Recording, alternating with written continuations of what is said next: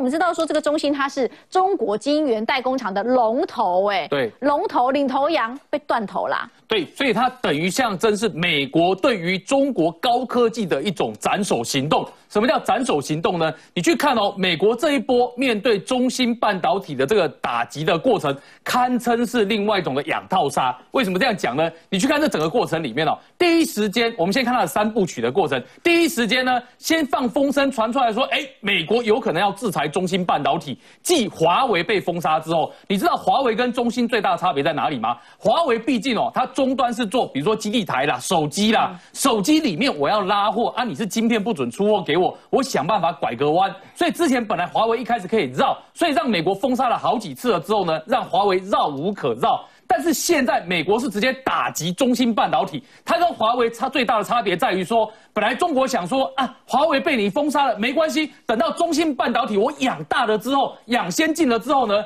华为到时候就一点都不怕被人家封杀了，我的中芯就可以供货给华为了，到时候呢，我的中芯就变成是中国人的寄托之所在。结果现在美国人告诉你说，现在中芯我也要制裁你，而且他现在做的叫精准打击。什么叫精准打击呢？他的第一部曲是什么呢？美国一开始呢是先放消息说，我有可能要封杀中芯半导体。结果你知道第一步棋呢造成中芯大乱，中国大乱。结果你知道发生什么事情吗？他的第一步棋哦，美国的第一步棋让第一个中国你看到的是要搞四十三兆的大造星，因为他怕被你封杀嘛，所以我自己先拿钱出来，先扶植中国的半导体业，先试试看嘛。第二个。中心也会紧张啊，中心会紧张的时候呢，结果他的客户比他更紧张，所以中心的客户像高通呢，预先先转单哦，先问问看台台湾的联电呐、世界先进呐，你们有没有这个产能可以拨给我的？结果造成台湾现在呢，半导体旺得不得了，因为大家现在几乎都从现在满到明年，你知道吗？嗯，明年可能还会有涨价风波，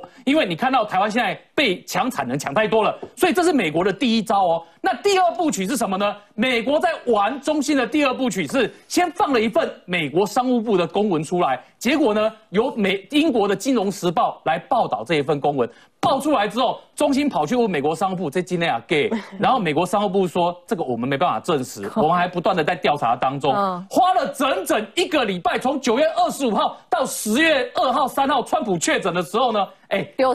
都不告诉人家是真的还是假的哦。结果你知道发生什么事吗？中兴赶快下订单给这些美国的设备商哦，我要囤一年的货，我怕被封杀嘛。结果呢，美国的设备商呢现在发大财，因为呢 趁着这个中兴可能这个会被封杀的消息传出来的时候，设备商都被拉货拉了一堆。结果美国这些厂商呢，哎，被听说被中兴囤了一年的存货量。嗯，所以你看第二部曲呢，美国在降低自己厂商的可能被封杀期间的损失。第三部曲呢？在川普被确诊的第三天的时间点，马上闹出来说，果然这个制裁是真的，而且最妙的是什么呢？最妙的是，不是美国商务部出来说，哎，我要被给你扒了。是说突莫名其妙在礼拜天的时候，由中芯半导体自己发了一份声明出来，发说我们被美国修理了，我们被美国制裁了。这个是大家觉得最奇怪的，竟然不是美国商务部自己发这一份公文，是由美中国的中芯自己发了一份声明说我们被美国制裁了。当这份新闻出来的时候，你要想说哇，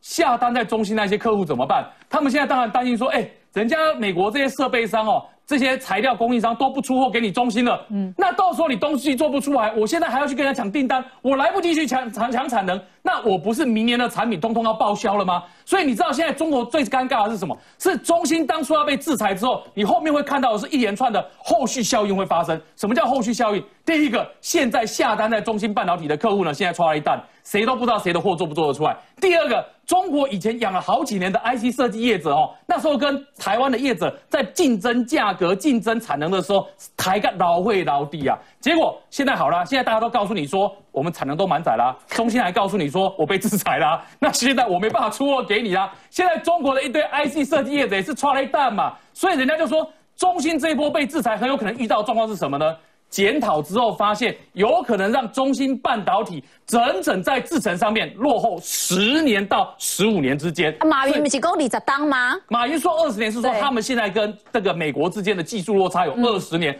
但是中芯会因为被美国的制裁呢，本来有机会往前稍微追上几步的，在原地要被迫可能再停留十年左右。嗯，可是有一个状况，我觉得很有趣。我们之前还不在讲说他们到底是几纳米，对不对？然后那时候讲说是四十纳米，但是我看到他们强八倍啊，不是，可是几纳米啊。可他说，呃，这个中心哦，它最先进的设备是九十纳米啊，那是一个什么样的概念？他应该这样讲，现在的状况是中心的制程哦，之前就说你可以用美国的设备，你可以用到日本的材料，你可以用到荷兰的这个设备，在这个情况之下，中芯宣称他们可以做到十四纳米，哦，十四纳米也很厉害嘛，因为我们台积电做到五纳米啊，它比我们强三倍啊，好，当然这是开玩笑的啦，你要讲反串，你讲反的，对，你要讲反串，故意反故意反串一下哈，那所以呢，在有外国设备，美国不制裁你的情况之下，你勉强可以做十四纳米。但是良率不好，你做多少你就有机会会赔钱。结果现在发现一件事情啊，中国人都说没关系，这美国制裁我们不怕，我们要自立自强，做中国自己的半导体。结果后来一看一下，哎，人家中国人自己数一数，那二十八纳米我们可不可以自己自立自强做出来？发现不行哎。好了，退而求其次，四十纳米可不可以自立自强自己做出来？发现也不行哎。就到最后发现自立自强哦是在哪一个门槛？九十纳米的话可以啦，那九十纳米也很厉害啊。九十纳米跟台积电比起来，比我们的五纳米强十八倍呢。所以你看九十纳米也是很厉害啊。所以中国现在的阶段是，如果他们真的要靠国产完全自给自足的话，他们只有在九十纳米的制程是可以完全自己做的。四十纳米本来中心说我们挑战看看，结果现在美国提早下了制裁的动作，所以现在的状况是中国可能连四十纳米要做到完全自给自足，可能都有问题。